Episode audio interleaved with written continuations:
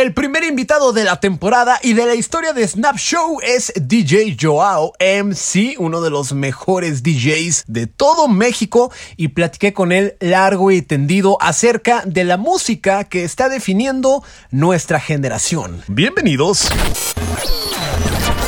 Estás escuchando Snap Show con un servidor Gus Aguilar. Snap Show.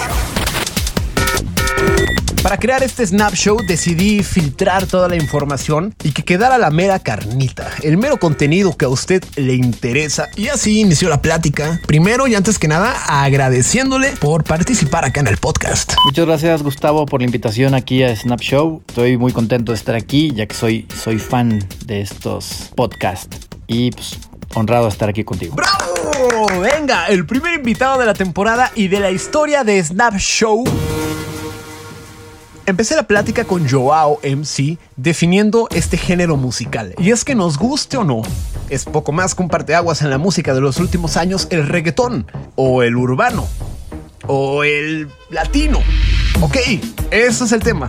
¿Qué diferencia hay entre ellos? ¿Hay una diferencia entre ellos? Yo creo que no hay, no hay diferencia, al contrario, es como una, un género que van pues, de la mano lo, urbano, lo latino y, el reggaetón, que son, también por ahí se, nos pasa como el rap y la salsa, pues, que también se podría considerar como, como género urbano. Y creo que van por, por la, misma, la misma línea y no creo que haya diferencia entre ellos. ¿Y cómo ha sido su evolución? Porque bueno, yo recuerdo que en la década de los 2000, Don Omar, Wisin y Yandel la rompieron, la partieron completamente. Es más, ya consideramos casi casi a Daddy Yankee como el papi del reggaetón, el padrote.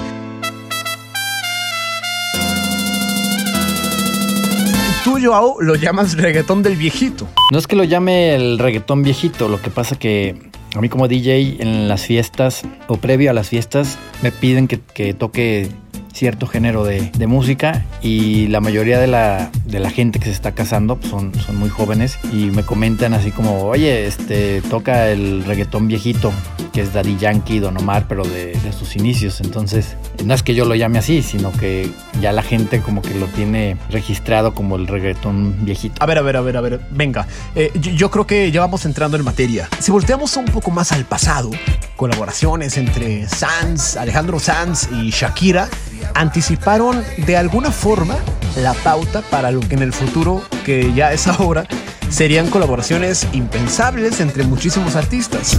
Yo sé que O sea, estamos en una época donde Justin Bieber o Demi Lovato cantan junto a Luis Fonsi. Hey Fonsi. Los Black Eyed Peas comparten ritmo con J Balvin. Vivimos en una época donde los estilos se mezclan, progresan y todo puede pasar. Muchos poperos como Shakira, Enrique Iglesias, Rake, de repente son criticados porque dicen que se van a la segura a meterse en esa línea del reggaetón. Y si te fijas, pues Shakira siempre ha hecho música muy bailable y pues, con mucha influencia del reggaetón, aunque pues, ella es un poco más popera y más por las letras. Entonces yo creo que están yendo por, por la tendencia, no tanto de que ah, ya, van a hacer reggaetón y ya les va a pegar, porque si te pones a ver hay, hay muchos artistas que, que han hecho reggaetón y artistas ya con, consolidados, como la canción que hizo Madonna con Maluma, que yo creo que es la canción que menos le ha pegado a Maluma y que menos le ha pegado a, a Madonna. Y en conjunto, pues se esperaba que fuera un éxito y pues no, no lo fue así.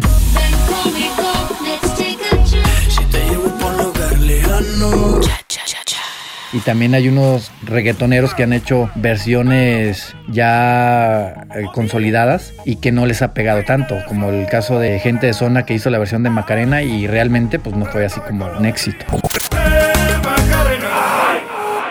Mi estimado Joao, ya que vamos hablando sobre los artistas, retomando un poquito tu respuesta del inicio de, del Snap Show, cuando hablábamos sobre eh, los tipos de reggaetón, por así decirlo. Em, bueno, Bad Bunny es trap. Danny Ocean eh, define su música como RB. Carlos Vives es mucho más latino sin llegar a ser reggaetón. Entonces, hay una especie de gran diferencia entre el reggaetón y estas, em, estas progresiones. O sea, ¿podría el reggaetón como tal estar evolucionando hacia subgéneros?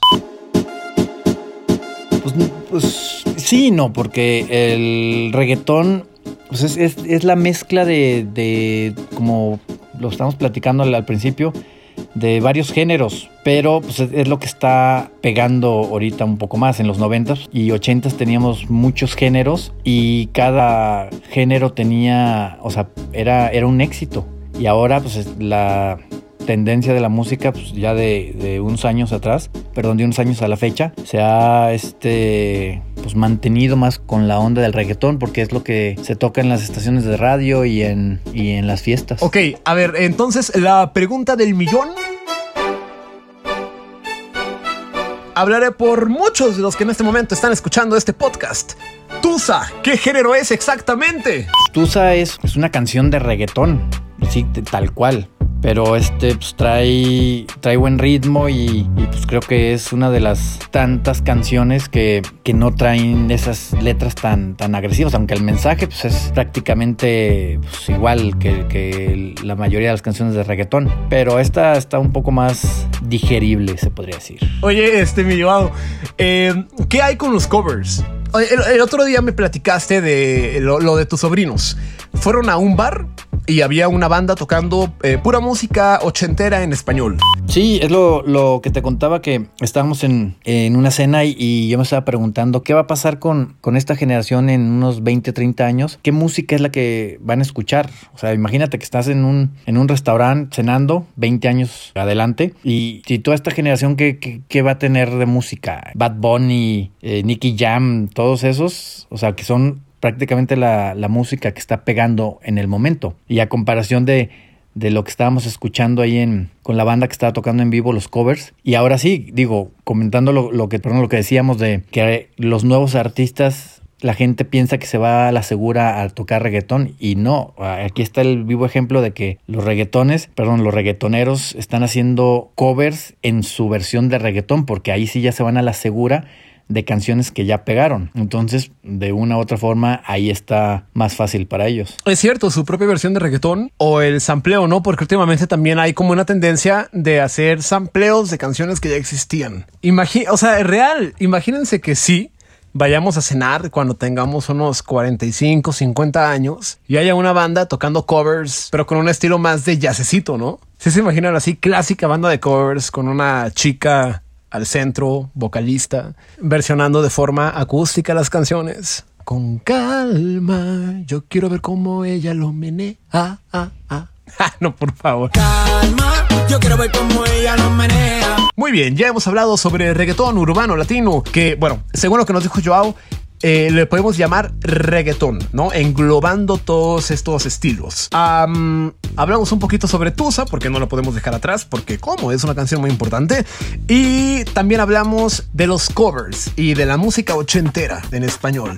No podemos dejar atrás el pop. Y haciendo honor a uno de los últimos discos de Cabá, ¿ustedes creen que el pop esté muerto? Hablé con Joao y le hice esta misma pregunta. ¿El pop está muerto? Casi casi Matiz o Kalimba son de los pocos que siguen sacando material nuevo y han respetado su estilo romántico pop. Esto fue lo que nos dijo Joao MC. No, para nada. Yo no creo que, que el pop esté muerto. Es más, al contrario. Este, si te pueden saber, pues to, todo, el, todo el género que se está tocando y, y ahorita que estamos hablando más del reggaetón, pues es un es el pop. A lo mejor las baladas de, de, los artistas que tú mencionas, pues no, no son este. A lo mejor no están pegando tanto por, porque la gente quiere bailar y, es lo que también se está tocando en, en, todos los medios. O sea, no es que esté muerto el pop, sino que pues sí hace falta que lo apoyen más y que se toque más en tanto en discotecas como, pues, como en radio o como en televisión. Joao, ¿te acuerdas de Kudai, Alison, Iskander? Ahora los escuchamos en el antro a las 3 de la mañana y sus canciones son la onda cantarlas. Nicky Clan, hasta las viejitas de Rake o de RBD. Sí, claro, todas esas canciones son, son muy buenas y, y más para pues cuando estás de fiesta, pues obviamente por, por la nostalgia y, y, todo lo que te recuerdan todas esas canciones. Que volvemos a lo, a lo, mismo de si todas esas canciones también se pueden tocar a temprana hora en, en el antro o en la fiesta. Y ahora sí que pues, es, es, la generación que a ti te tocó y disfrutas más esas canciones. Pero, pero si te pones a ver todas esas canciones, creo que tenía más, más este... Híjole, se va a escuchar medio romántico, pero pues tenían mejor mensaje que lo que hoy se está moviendo o está sonando. Abro corchete. Hace poquito existió el 90s Pop Tour, que bueno, era una gira que llevaba años y años y años girando por México, Centroamérica. Y esto es una idea millonaria. Un 2000 Pop Tour. Imagínense Nicky Clan, Kudai, Addison, División Minúscula, Iskander, eh, Natalia Lafourcade, Natalia Jiménez de la Quinta Estación, todas esas canciones que fueron un exitazo en el 2000, el mismo Rey de Barba, todos los artistas reunidos en un solo escenario, en una especie de gira o de festival. Esta es una idea de oro, pero como no está en mis planes echarla a andar, ahí la aviento y si a alguien se le ocurre hacerlo, pues invítenme cuando lo hagan.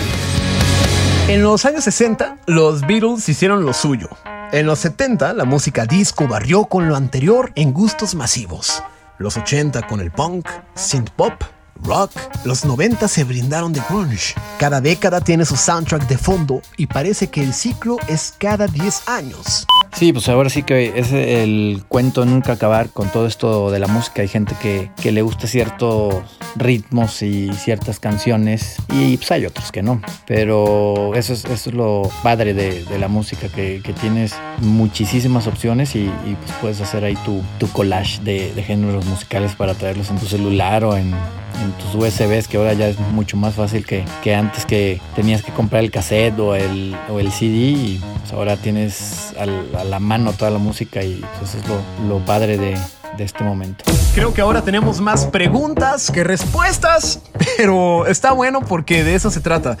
La neta es que la resolución real nos la dará el paso del tiempo en algunos años y este tipo de conversaciones, este tipo de contenido me gusta porque abre a la conversación, nos incita a analizar, a reflexionar qué estamos escuchando, por qué lo escuchamos y hacia dónde vamos y cómo nos estamos definiendo como generación. Y pues también tomar en cuenta o, o qué te parece si continuamos con ahora nombrando y dándole su, su lugar también a, a, toda la música en, en, inglés que en esa generación también fue, fue muy muy importante. Joao MC es el invitado de honor y el primer invitado en Snap Show.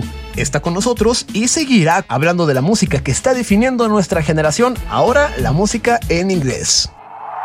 Este Snap Show continuará. Snap Show. Con un servidor, Gus Aguilar. Snap Show.